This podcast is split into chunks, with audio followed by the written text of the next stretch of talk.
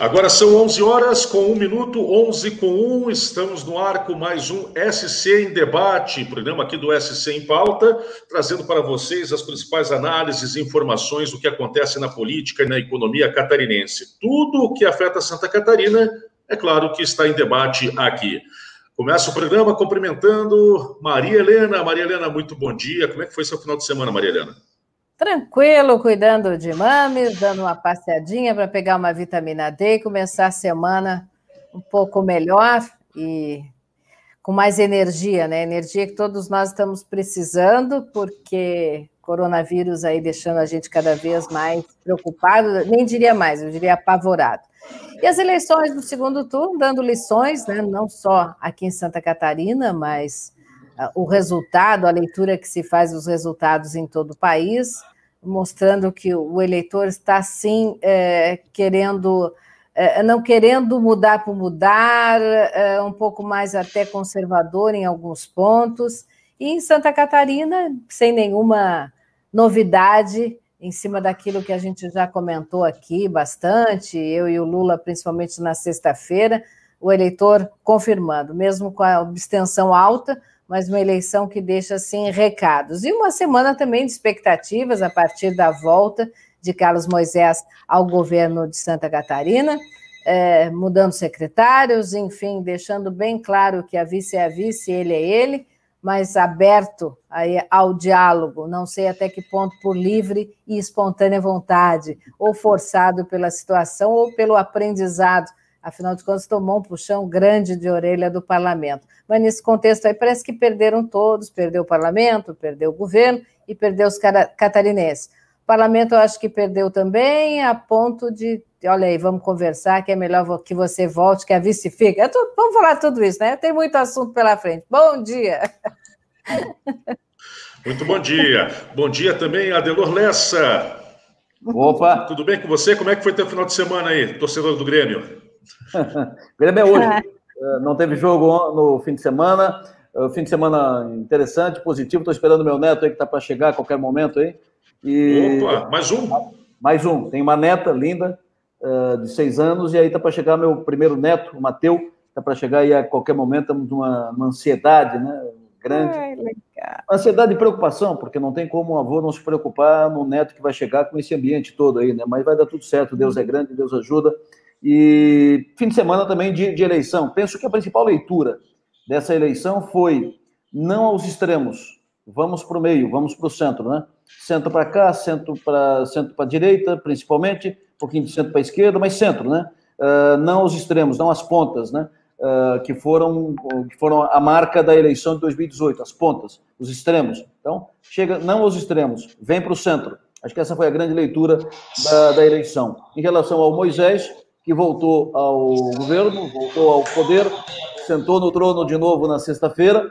O Moisés efetivamente já está começando a fazer um governo de coalizão, como nós prevíamos. Uh, levou para a chefia da Casa Civil, operador político, primeiro-ministro do governo, o que era o 41º deputado da Assembleia, o Heron Jordani, um craque na articulação política, no relacionamento, respeitado e bem relacionado com todos os deputados de todos os partidos, fundamental para garantir uma boa ponte com a Assembleia e uh, tocar o governo. Que o Moisés consiga agora ajustar a, a, sintonia com todos os poderes e encaminhar um governo sem traumas, né, sem solavancos, né, que as coisas se encaminhem. Isso vai ser bom para o Estado. No entanto, a gente nunca deve esquecer, e eu não estou dizendo que estão esquecendo, mas faço a minha parte, né?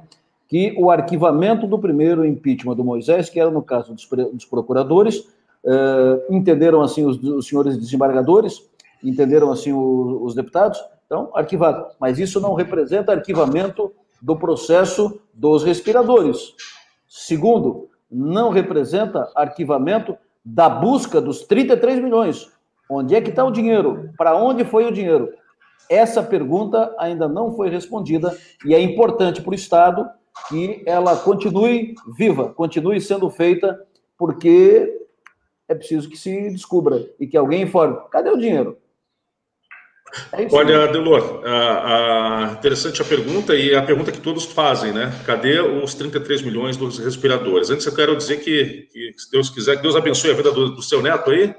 Né? Uhum. Esperamos que nós tenhamos é, um 2021 melhor aí para tanto para ele quanto para todos nós. É, afinal de contas, a expectativa é grande para o próximo ano. Bom, é, nós temos também outra pauta também que é claro ah, como você bem falou no início, né, que é a questão do recado das urnas nas eleições deste ano. É, se você, nós pegarmos, por exemplo, Joinville, Joinville é, deixou bem claro que ela quis o novo. Eu não estou falando do novo partido, né, que inclusive elege o seu primeiro prefeito na história no Brasil em Santa Catarina, em Joinville. Mas eu estou falando do novo porque ao mesmo tempo em que é, ele tem a mesma característica de Udo Döller, que inclusive tem um governo bastante criticado, Adriano Silva ele não é de um partido tradicional e nem é um político tradicional. Então há essa aposta nele, sendo que Udo Döller era um empresário, mas é, respeitado, é, fazia todo o discurso de uma nova política, mas estava num partido tradicional. Né? E, ao mesmo tempo, Darcy de Matos era considerado um político tradicional. Né? Então, o Darcy de Matos acabou perdendo a terceira eleição. É interessante, o Darcy de Matos tem essa, essa musculatura para chegar até o segundo turno em Joinville, mas não consegue vencer a eleição no segundo turno em Joinville. Mas o recado, para mim, ficou bem claro que é, a população rechaçou é, é, qualquer, é, é, qualquer tipo de, de ligação com o tradicional e quer apostar agora. Vamos ver se Adriano Silva dará essa resposta a essa confiança que a população depositou nele. Para isso, ele vai ter que costurar, sim. Não existe política, não existe administração sem, sem postura. Então, ele já vai ter aí, já tem a garantia de três vereadores do MDB que vão dar apoio, além de três vereadores é, do Novo que se elegeram, principalmente o Alisson, que foi o vereador mais votado de todo o estado, com mais de 9 mil votos. Né? E ainda ele tenta costurar ali com o PL, que tem o Maurício Peixer, que se elegeu, reelegeu, e, claro, vai precisar de mais três vereadores para ter a maioria na Câmara de Joinville. Já, é, o, o, já o, no caso de Blumenau, né, Mário Hildebrand venceu, uma, venceu é, é, com, com, olha, com V maiúsculo, né, porque 72% para cima de João Paulo Klein, ex-deputado, ex-secretário de Estado, ex-prefeito em dois mandatos, errou na estratégia de campanha ao querer comparar oito anos dele com os oito anos de Mário Hildebrand, e, e que, que, na verdade eram dois anos de Mário e seis anos de Napoleão Bernardes. O engraçado é que Napoleão Bernardes apoiava o, o João Paulo Kleinberg e acabou se afastando por causa dessa comparação. E o, e o Mário Hildebrand, o que, que ele fez? Ele, ao mesmo tempo, a vitória dele é uma vitória de Napoleão Bernardes, porque muitas obras que ele está concluindo agora começaram na, na administração de Napoleão Bernardes. Mas agora ele vai ter a chance de dar a cara dele. E ele já vem falando que, ah, não, eu vou cumprir os quatro anos, não vou disputar 2022, mas é impossível. Mário Hildebrand, prefeito de uma cidade como Blumenau, um dos maiores colégios eleitorais do Estado, ficar de fora de 2022, sendo que se elegeu com 72% dos votos. O, o Lula, eu penso que a, a ideia do Mário ficar no mandato, acho que é uma, uma posição interessante. Ele venceu muito pelas circunstâncias locais de Blumenau. Acho que o grande derrotado dessa eleição em Santa Catarina é o ex-prefeito e ex-deputado João Paulo Kleindubin. E acho que o grande vencedor dessa eleição em Santa Catarina são dois grandes vencedores na eleição em Santa Catarina. Um eu entendo Jean Loureiro, no, eleito no primeiro turno, com todas aquelas, todas aquelas situações, e o segundo é o prefeito de Joinville, o Adriano uh, Silva, que é do Novo, Partido Novo, e é um jovem e tal. Acho que... Você não coloca o Clésio Salvaro nessa lista? E o Clésio Salvaro... É, é que o Clésio já vem no embalo, o Clésio, o Juarez Ponticelli, entendeu? Ele já vem né, nesse embalo, também estão entre os grandes vencedores da, da eleição. É que o Clésio já era esperado, né? Agora, grande vencedor, fato novo, importante, considero o Jean Loureiro vencendo, vencendo para usar um termo aqui da minha terra, dando de soiteira, entendeu? Na, nos políticos tradicionais, Esperidião, Dário Berger, Angela Mi, e mais Pedrão, e mais aqui, entendeu? Mais à esquerda, todo mundo, juntou todo mundo e botou no, no balaio. Então, ele é um grande vencedor. E, a, aqui, o Clésio disputou contra candidatos de primeira, de primeira, de primeira viagem, contra candidatos que nunca disputaram, partidos pequenos. Então, a vitória do Clédio aqui era absolutamente prevista com 72% ou 72%. Uh, agora, em Joinville, o prefeito do Deller não conseguiu colocar o candidato no segundo turno. Essa foi uma eleição que foi muito favorável aos prefeitos, pela, uh, pela aquela regra de que privilegiou a experiência, o conhecimento e tal. São poucos prefeitos no país que disputaram o segundo turno que não, for, que não venceram a, a eleição. São poucos prefeitos que não conseguiram uma vitória política. O Udo teve uma derrota ah, acachapante, quer dizer, não conseguiu colocar o seu candidato no segundo turno. Em Joinville, fica um recado muito claro para o Darcy, que é um deputado que tem valores, né, que tem méritos, é um bom deputado, um deputado que trabalha pela região, mas não dá liga para prefeito, entendeu? É, é, o que você vai fazer? Não adianta remar contra a maré ou dar murro em ponta de faca. Né? Fica um recado claro para ele que o caminho dele deve ser outro. Em, uh, em Blumenau, o grande derrotado entendo é o João Paulo Kleinbin. Passada essa eleição, eu penso que a gente já pode traçar possibilidades de fazer uh, conjecturas para 2022. Penso que o, uh, o, o Jean é candidato para 2022, penso que o Clésio é, penso que o Juarez Ponticelli é, penso que o Lunelli aí de Jaraguá do Sul é para 2022, ficam todos fortalecidos. Penso que o prefeito de Joinville não vai para 2022, acabou de ser eleito, mas o novo vai, vai ter que sentar à mesa, vão ter que chamar um novo para conversar. O Podemos uh, também vai ter que ser chamado à mesa. O Fabrício de Balneário Camboriú parece mais animado para a eleição de 2022 do que o próprio Mário. Mas se não for o Fabrício e não for e se não for o Mário, o Paulo Bornhausen, Paulinho Bornhausen vai ter que ser chamado à mesa para conversar, porque o Podemos mostrou uma força.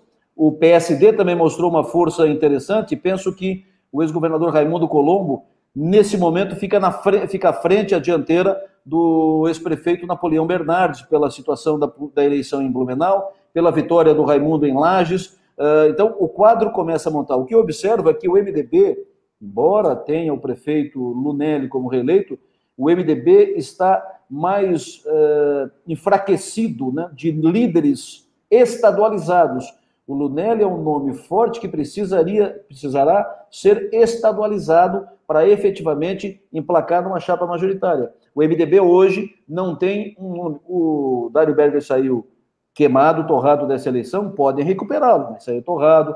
Tem o Chiodini, que é o nome ainda a ser uh, estadualizado também trabalhado, o Celso Maldani, mas um líder natural estadualizado no MDB hoje não tem, que é o partido que tem maior número de, de prefeituras e maior número de, de filiados no estado de Santa Catarina. Agora o PSD, né, Lula, você está sem áudio. Quando você restabelece, eu entro aqui. O PSD está. Não, vai você, vai você, é, Maria. O PSD está aí um pouquinho rachado, né? A partir do momento que a ala Júlio Garcia, vamos dizer assim, e toda essa conversação com o governo do Estado, até mesmo pertencimento a partir da nomeação uh, do chefe da Casa Civil, o, o Heron Giordani, e Raimundo Colombo já se manifesta, inclusive em redes sociais, de que, que não, não gostaria de ver o seu partido participando deste governo, o que é natural. Vamos ver como é que vai se juntar todas essas peças do PSDB. O MDB também, alguns dizendo que preferem que não participar do governo, mas, por outro lado, também não vão fazer uma oposição uh, muito direta. É, eu acho que agora eh, Moisés tem todas as condições, se fizer o dever de casa bonitinho, todas as condições de fazer dois anos importantes para Santa Catarina. Lastimo, como falei já na sexta-feira, a não confirmação de Henrique Quaresma no, no, desenvolvimento econômico, eu acho que seria um bom nome a manter, mas mostra mesmo que o governo de Moisés é o governo de Moisés e o que tentou Daniela fica para trás, não, não, não foi aproveitado por Moisés. Agora, o, o Adelor falou bastante a palavra força. Maria, e o, ô Maria, deixa eu, Maria claro. deixa, eu te, deixa eu contribuir. O Henrique Quaresma não queria ser secretário, né? Não pode. Se ele queria uhum. ser secretário efetivo, ele não vai entrar no governo na última pois semana é. da Daniela, quando todo não. mundo sabia que sexta-feira ah. o, o, Moisés ia voltar. Entendeu? Perfeito, então, não perfeito. Ele não, ele não queria, perfeito. né? Hum. Não consegui Perfeito. entender, até perguntei para ele, mas eu, ainda não visualizou a minha pergunta. Eu quero saber se ele teve algum tipo de aceno de possibilidade de permanecer, um aceno errado, né? Mas é, alguma coisa aconteceu. Não consegui entender uma pessoa do, do, do quilate de Henrique Quaresma é, se submeter a tão poucos dias. Bom, mas tudo bem. Você falava, Adelo, bastante na palavra força, e eu estava aqui pensando na força da palavra. É, é, em eleições anteriores, quando a gente teve exatamente os extremos, os extremos que a gente é, não gosta, eu particularmente não gosto, é, a palavra mudança, né? A palavra mudança era algo muito forte em todo o país. Tem que mudar, tem que mudar. Se perguntasse para grande parte mudar para quê ou por quê, não sabia nem responder. Mas eu quero mudar, eu quero mudar.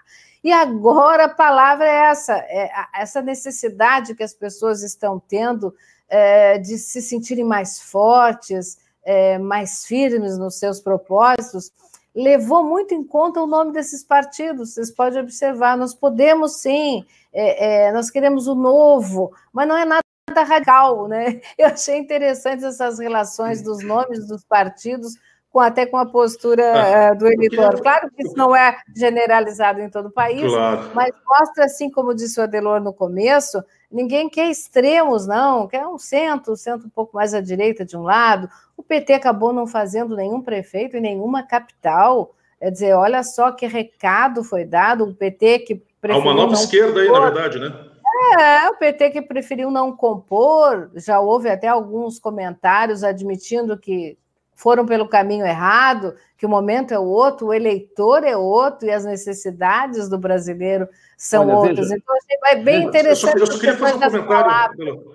É. é, eu, só uma coisa. O, o bom, o PT está indo para o lado do caminho errado há bastante tempo, né? Está cada vez perdendo mais musculatura e a nova esquerda não, não é mais o PT, não passa mais pelo PT. Agora passa por PSB, por PDT. É, é, é essa nova dinâmica, né? PCdoB com Flávio Dino lá no Maranhão. Agora, aqui no Estado, é interessante dizer o seguinte: o Adelor estava trazendo aqui uma, mais ou menos um mapa do que, do que é da, da, representação de forças aqui em Santa Catarina, né? E é interessante dizer o seguinte: que o MDB, mesmo caindo pelo terceiro, pela terceira eleição seguida, o MDB perde espaço, mas continua sendo o maior partido. O Progressistas, com toda aquela eleição, que, que, com o fiasco que foi em Florianópolis, é, continua em segundo lugar, né, tem 52 prefeituras. E o PSD pulou para o terceiro lugar, com 42.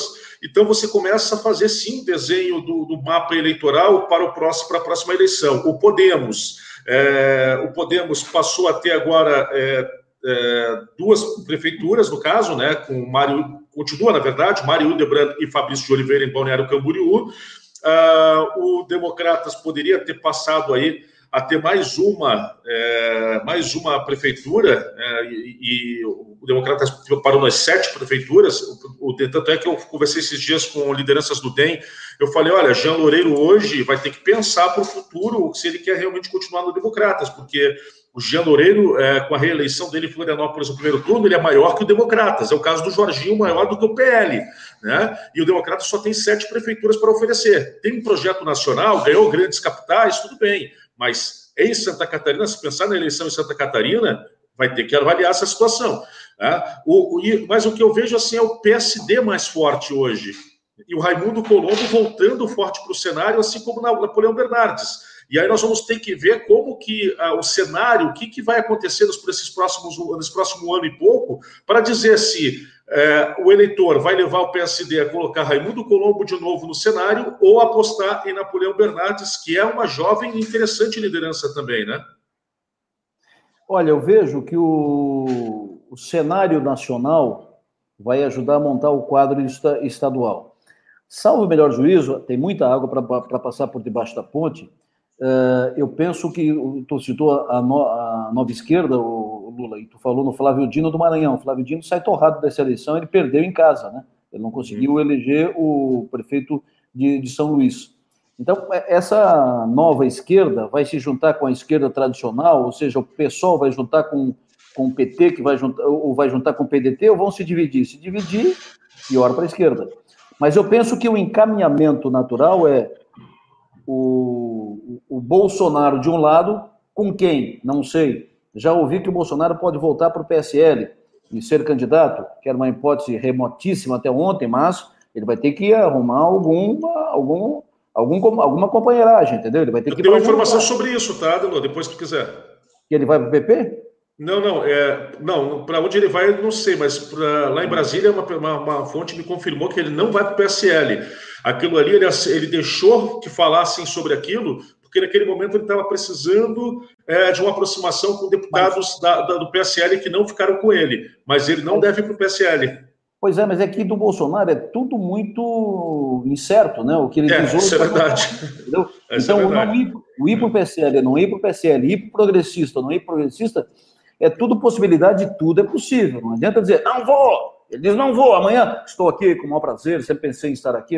Então, do Bolsonaro é absolutamente imprevisível. Né? Está imitando bem. Ele, tá imitando ele vai ter que ir para algum lugar. Né? Uh, ontem me diziam que era muito provável que ele iria para o progressista. Eu ouvi muito isso no final de semana.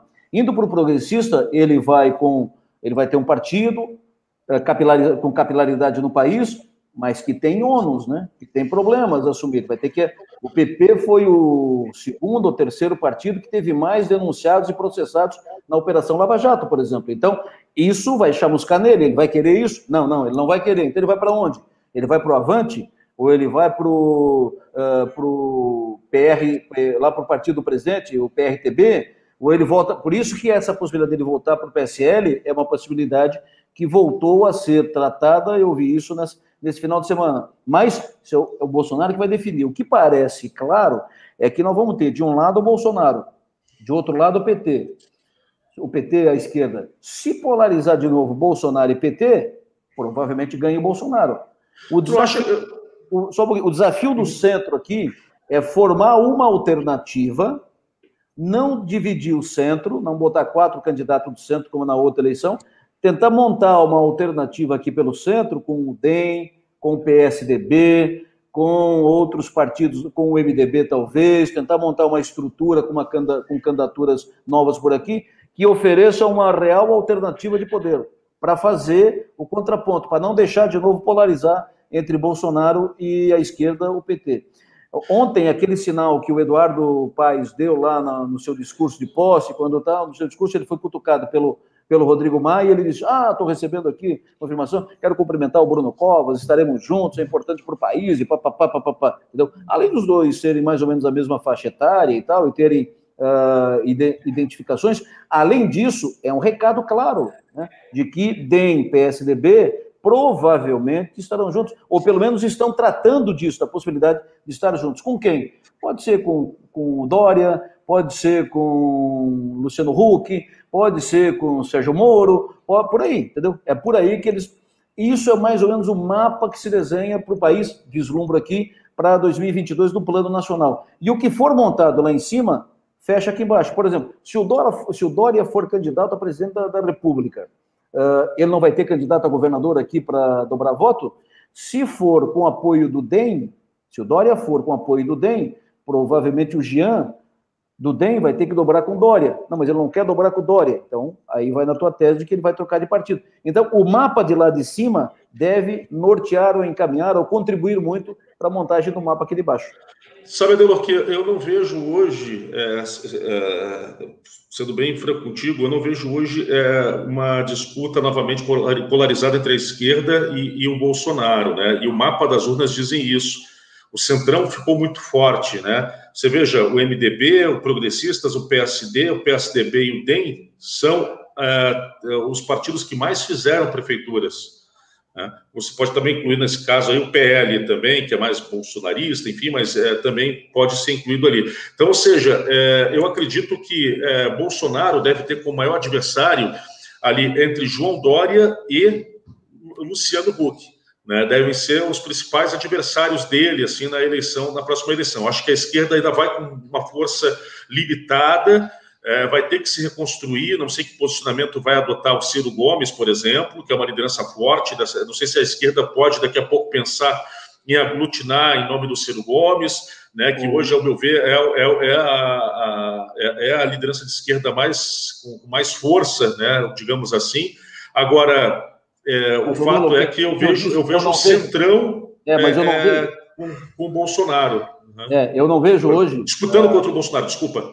É, eu não vejo hoje essa polarização. O que eu estou dizendo é que, se o centro se dividir em quatro de novo, hum. pode levar à polarização do PT certo. da esquerda contra o Bolsonaro. Por exemplo, se o Lula for candidato a presidente, ou se o Lula for vice do Ciro, o Ciro vice do Lula, entendeu? monta uma chapa de esquerda. E o centro se dividir numa candidatura do Luciano Huck, numa outra candidatura do Dória, numa outra candidatura do Sérgio Moro e tal, o centro se divide, aí você pode ter a polarização de novo do Bolsonaro contra a esquerda, claro. o que favoreceria o Bolsonaro. É isso que eu digo. Então, por isso que eu digo que há uma conversa para que o centro concentre numa composição forte, né? com todos juntos, uh, numa composição que coloque debaixo do mesmo guarda-chuva uh, Luciano Huck, João Dória, Sérgio Moro e outros tantos que estão aí citados.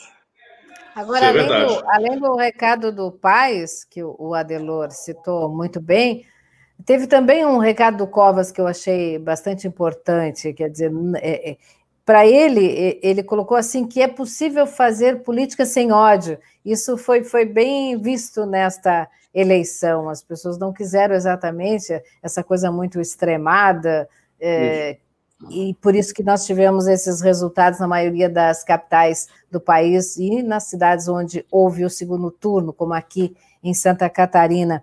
Agora, o PT só se juntando. Eu, não, eu fico com medo desses salvadores da pátria, a gente já viu esses nomes assim, meio salvador da pátria, que a gente já viu esse filme algumas vezes né, no, no, no, Brasil, e um filme que não foi um final feliz, não. Eu temo essas coisas, eu prefiro. E, e outra coisa que, que o Covas falou que eu achei bastante interessante, além dessa política sem ódio que a gente pode ressaltar nessa eleição, é que não teve essa de velha nem nova política, teve política, né? Exato. que a gente vem, vem, falando bastante aqui. É importante ter política. E Santa Catarina agora parece que segue também nesse rumo. Vamos fazer política, não tem nada de novo, não tem nada de velho, vamos fazer política. Agora vamos ficar de olho aqui em politicagem. Isso aí nós não queremos, não. Verdade. Ah, ah, uma coisa que é importante destacar é, é nisso tudo é, o quanto isso deve refletir em Santa Catarina, até porque uma liderança muito importante de Santa Catarina também está fazendo parte dessas, dessa construção, dessa composição do centrão ali, chama-se Jorge Bornhausen, né? Então, o quanto isso também deve, é, deve, deve ter influência em Santa Catarina, toda essa situação que vai ser construída nacionalmente. É por isso que o nome, as, a, a, o nome do Jean Loureiro, por exemplo, no cenário estadual, não pode ser nunca descartado. Eu perguntei para o João Paulo Klein, na entrevista que eu fiz, se o Jean Loureiro era um dos, era uma possível força do partido. Ele disse: não, não, é o nome, é o nome do Democratas para disputar em 2022. Né? E aí, como que vai ser essa composição? Jean Loureiro, mas aí daqui a pouco o PSD pode ter Raimundo Colombo é, ou Napoleão Bernardes. Né? Então, ou seja, é, vamos ver como que vai funcionar é, todo essa, esse processo de construção aí da, da do Centrão aqui também é, em Santa Catarina. Agora, falando de Santa Catarina novamente, é, falando da, da, da, questão ali que o, o, o falou no início sobre o Heron Giordani, na minha opinião, foi talvez uma das decisões mais acertadas de Carlos Moisés. Né? Como o Adelor disse, o Heron Jordani, é, é, é, podemos dizer até que era quase que um deputado sem mandato, porque é, tem todo o conhecimento, tem uma relação muito aberta com os deputados, é, ele abre, a partir de agora, o Moisés abre, através do Heron Jordani, os gabinetes para que o governo possa ser ouvido, para que o governo possa se aproximar e construir uma boa base na Assembleia Legislativa. O que deve acontecer no Estado é que o governo pode ter base com deputados do MDB, do PSD e de alguns outros partidos, mas no caso não ter propriamente o PSD e o MDB junto. Por quê? Porque lideranças do partido, já do, tanto do MDB quanto do PSD, leia-se Raimundo Colombo, Eduardo Pinho Moreira, é, Carlos Chiodini, já estão se manifestando contra qualquer aproximação. Mas na bancada do MDB, já me foi dito por um deputado que a decisão cabe à bancada, não à executiva. Sei que agora, tá, agora à tarde a executiva do MDB se reúne, amanhã a executiva estadual do PSD se reúne, e aí vamos ver o que, que vai sair desses encontros. Mas o fato é que é possível que haja até um certo racha nesses dois partidos, porque as bancadas estão bem inclinadas a seguir com Carlos Moisés da Silva via Heron Giordani.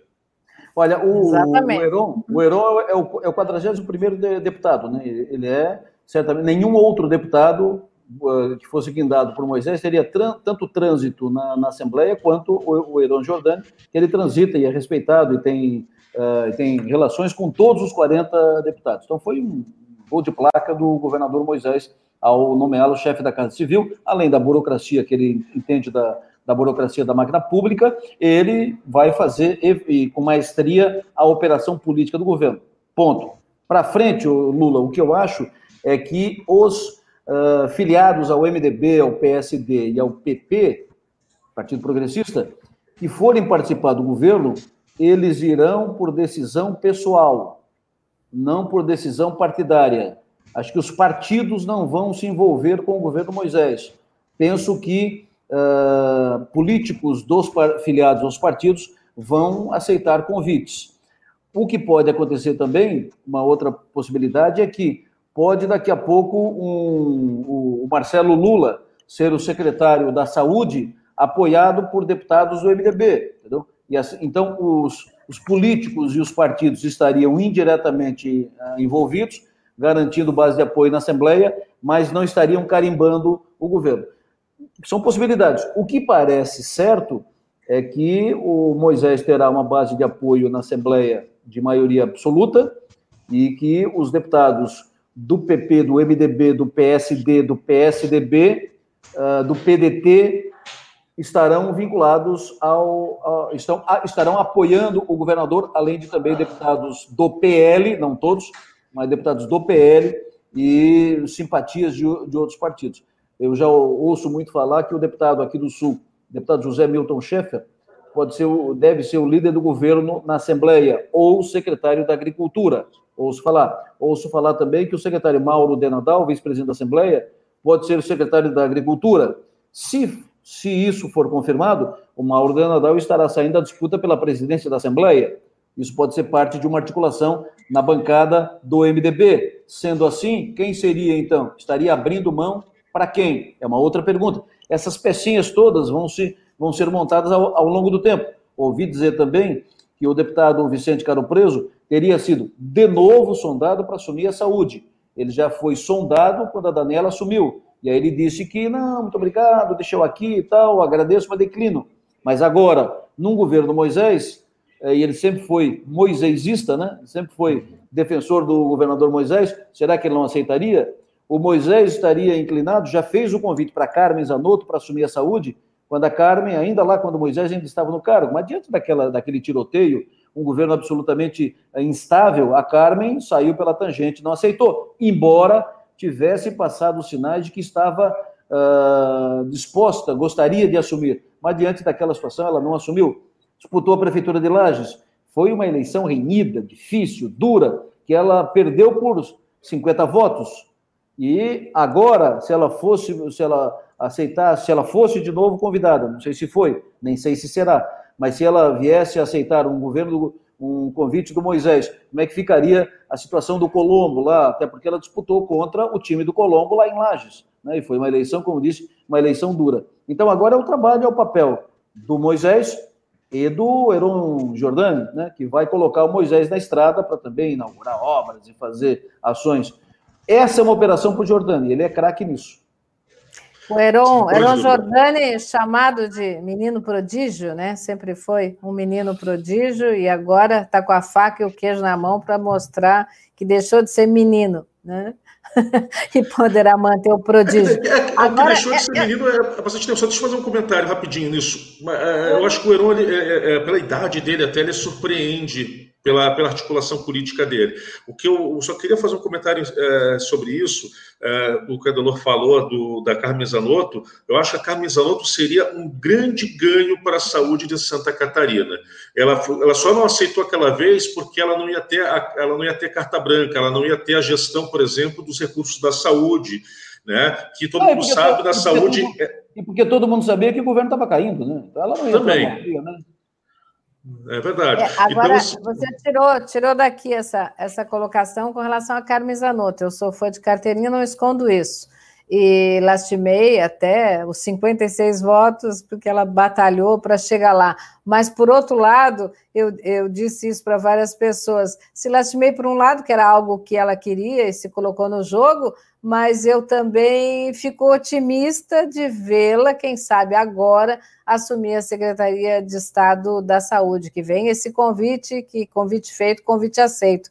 Vamos aguardar. Agora, essa postura que o Adelor falou aí da, da dos partidos, é, essa prática é mais velha do que eu. Agora, eu não, não consigo gostar disso, não. Sou governo, mas não sou, sabe? Eu só sou quando me interessa, ou quando alguém vai lá ocupar um cargo, mas na hora de votar, vamos ver. Ah, não, mas nós mas temos pelo, alguém no governo, então vamos negociar. Não, mas, mas é política? Entendo, é política. Pelo, mas pelo que entendo, não é que só, pelo que entendo, é os deputados vão assumir. São liberados.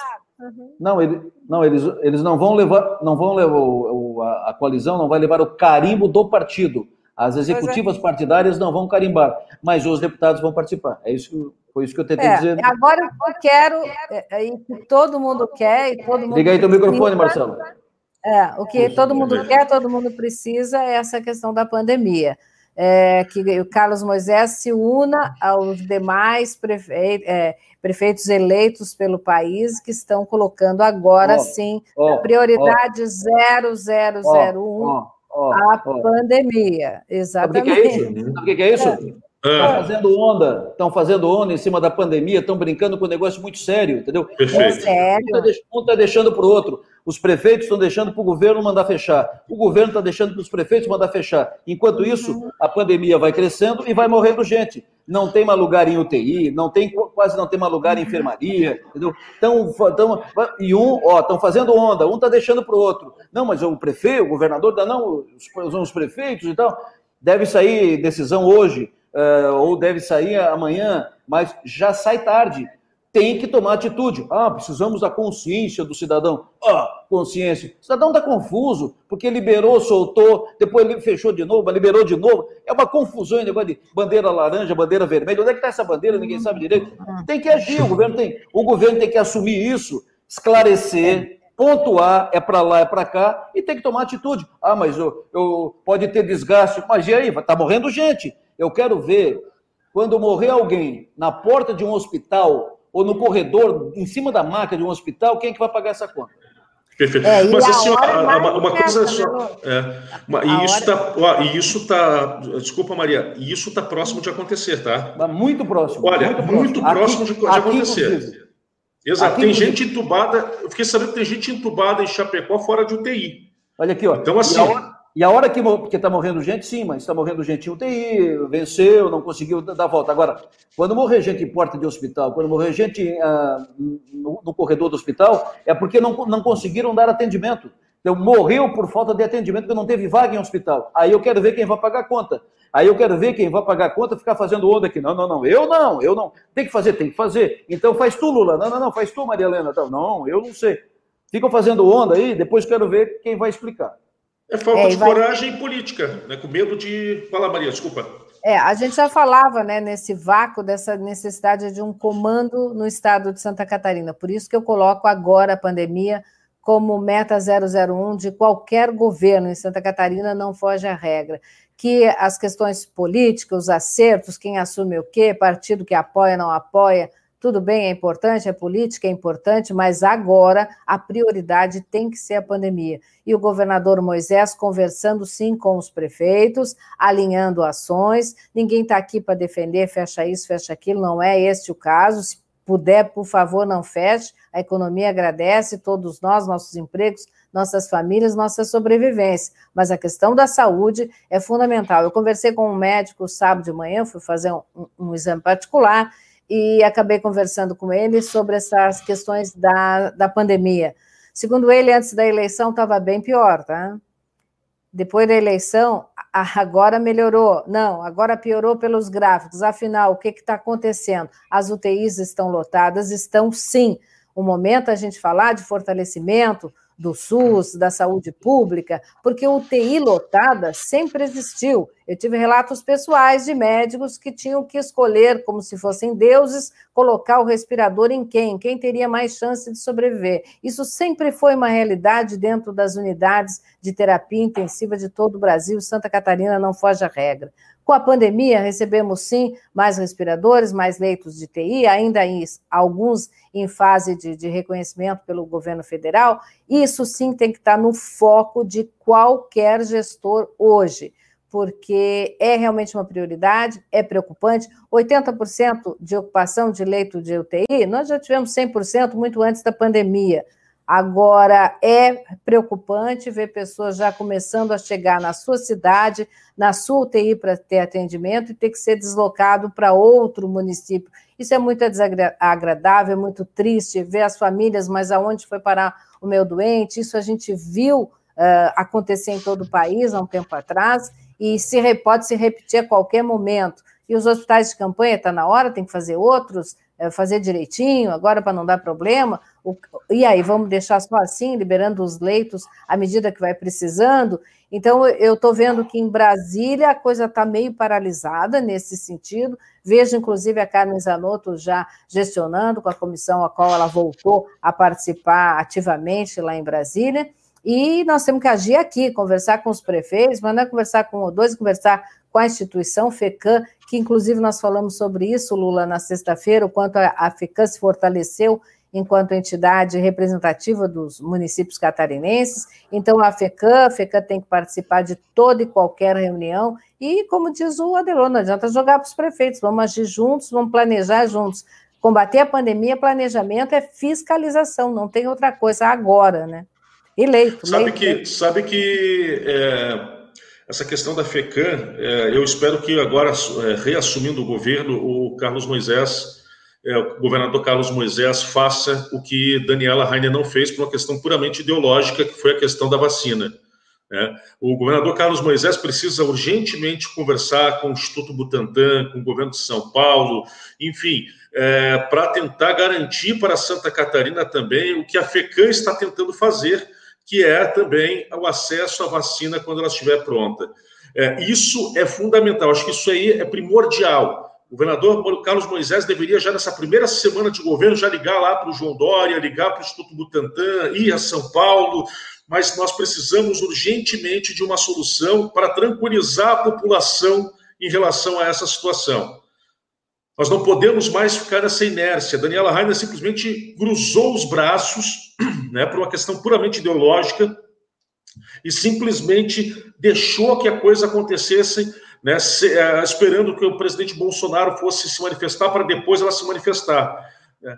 No mínimo, uma falta de personalidade muito grande, porque se ela, se, ela, que, se ela era governadora e queria tanto isso, ela tinha que ter, mostrado, ter, eh, ter se mostrado com maior personalidade com força realmente, com condições de fazer a gestão de um Estado e assumir as suas, as suas decisões e ter, sim, resolvido essa questão. Até porque ela participou de uma reunião com governadores onde foi discutida essa questão. E Santa Catarina, até agora, nada, não se manifestou. A, a, não, melhor, Santa Catarina não, a FECAM se manifestou, mas o governo até agora, nada. A FECAM, inclusive, está fazendo um trabalho importante, já está entrando em contato para garantir diretamente para os municípios, via FECAM, o acesso a essa vacina. Eu acho isso também uma falta de de respeito e de cuidado com a vida do, do, do catarinense. Ô Lula, e tem que negociar com o Butantan, tem que negociar com o pessoal do governo do Paraná que está que tá negociando com a vacina russa, né? E tem que Isso. negociar com outras, e tem que se colocar na fila de todas, porque ninguém sabe. Perfeito. Vamos parar, com, vamos parar com frescura. Ah, não, mas esse é de vermelho, esse é de azul, eu não vou com esse, é. eu não vou com aquele. Não.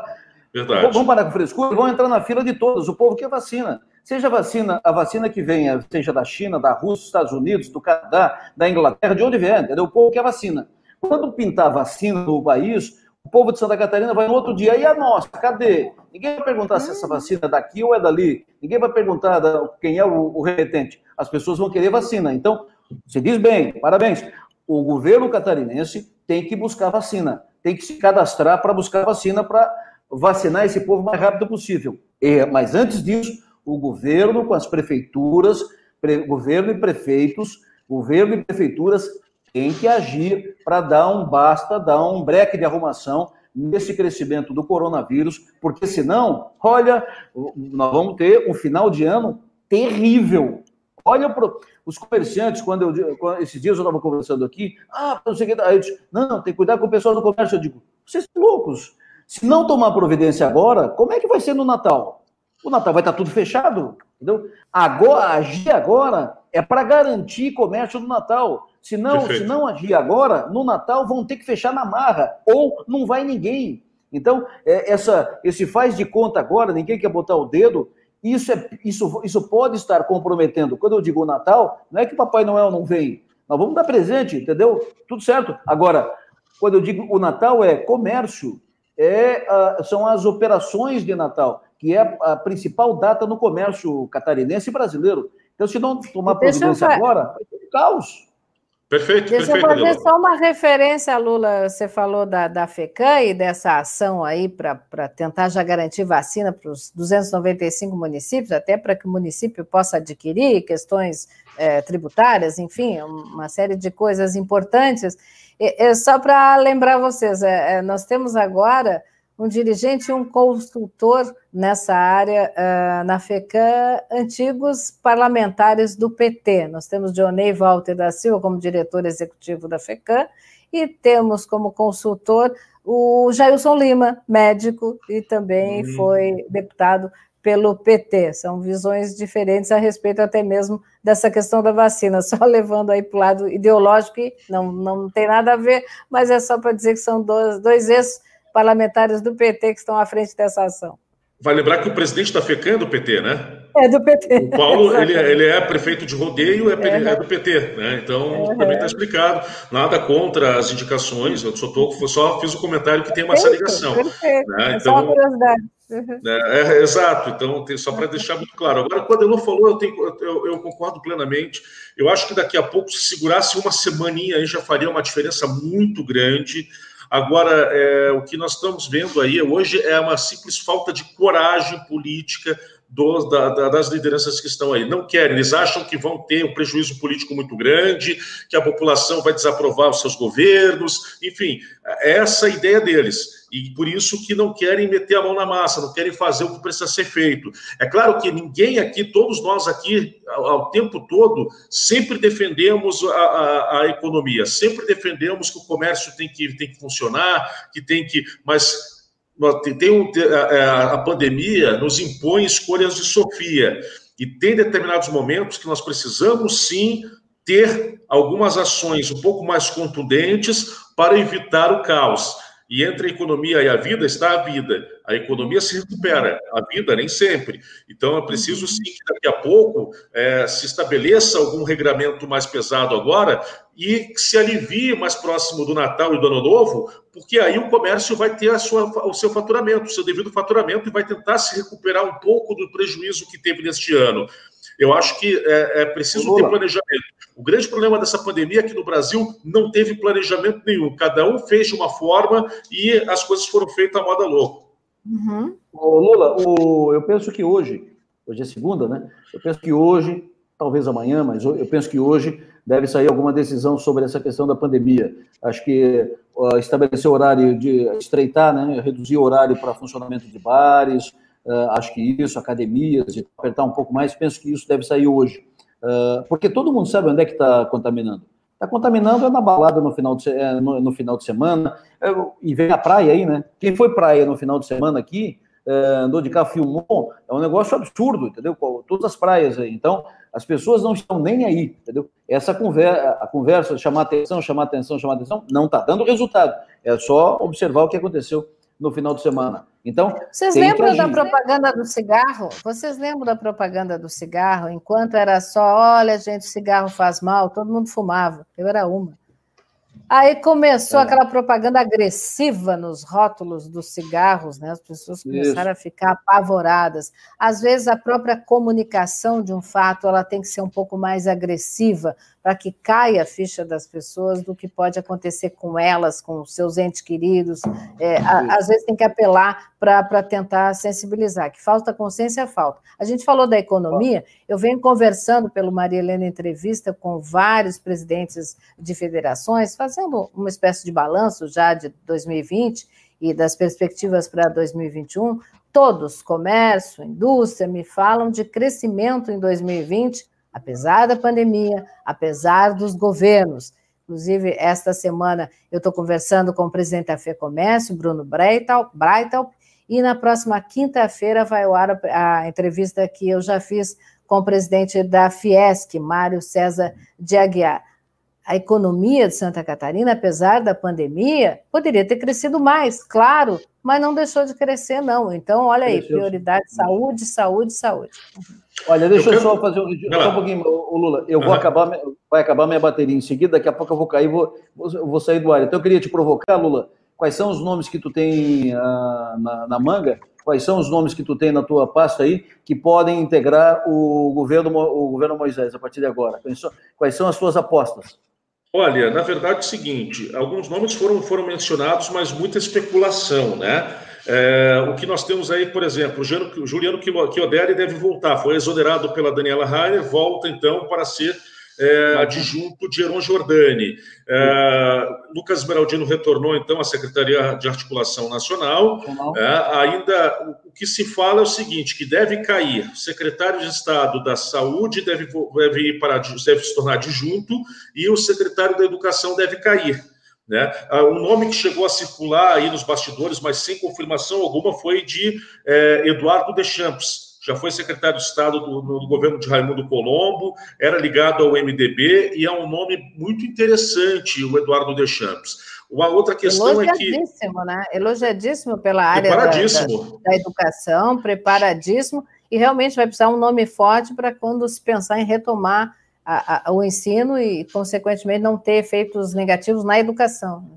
Você deve lembrar que o Eduardo Deschamps teve até o nome cotado para o Ministério da, da, da Educação. Foi.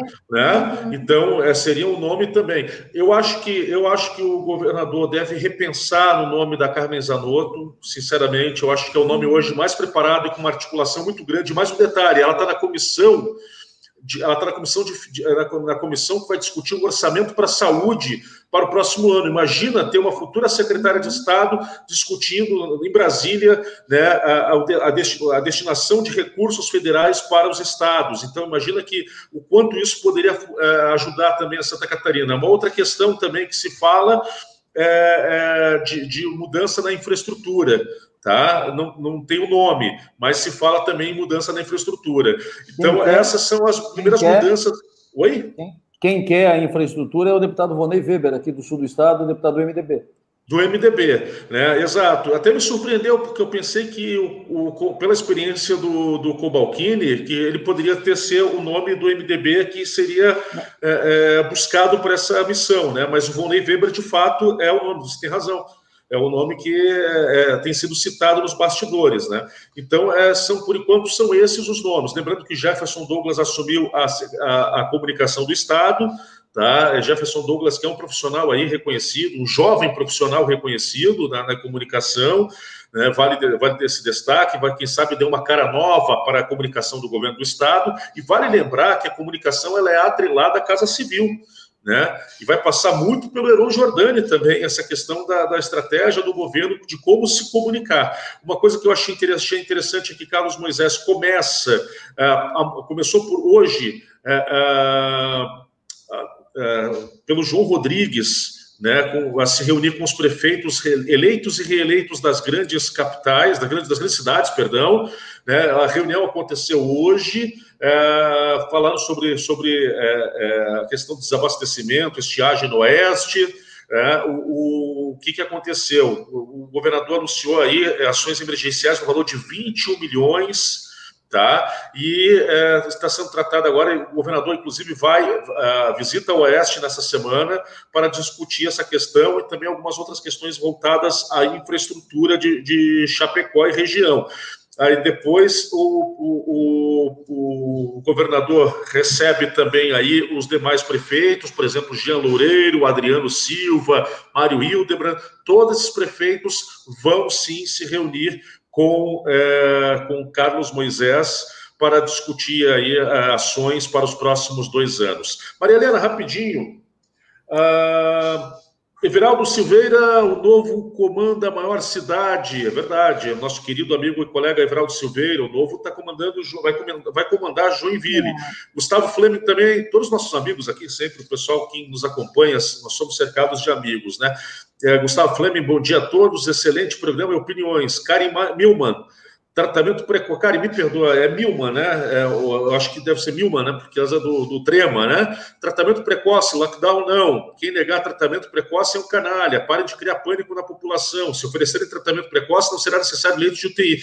Karen, é, eu entendo o seu posicionamento. Ninguém aqui está criando pânico. Nós estamos trabalhando em cima de realidade. O Adelor uhum. Lessa trouxe informações baseadas na realidade. Nós estamos vivendo todos os dias e conversando com as autoridades de saúde, vendo que os hospitais estão cada vez mais lotados tem pessoas sendo entubadas fora de UTI. Então, é, é, preciso que a gente tenha essa responsabilidade com essa questão da, da pandemia. Não adianta se pensar ideologicamente, ficar falando em vermectina, em, em, em, em a, a Hidroxicloroquina. Hidroxicloroquina, entre outros, obrigado, Maria.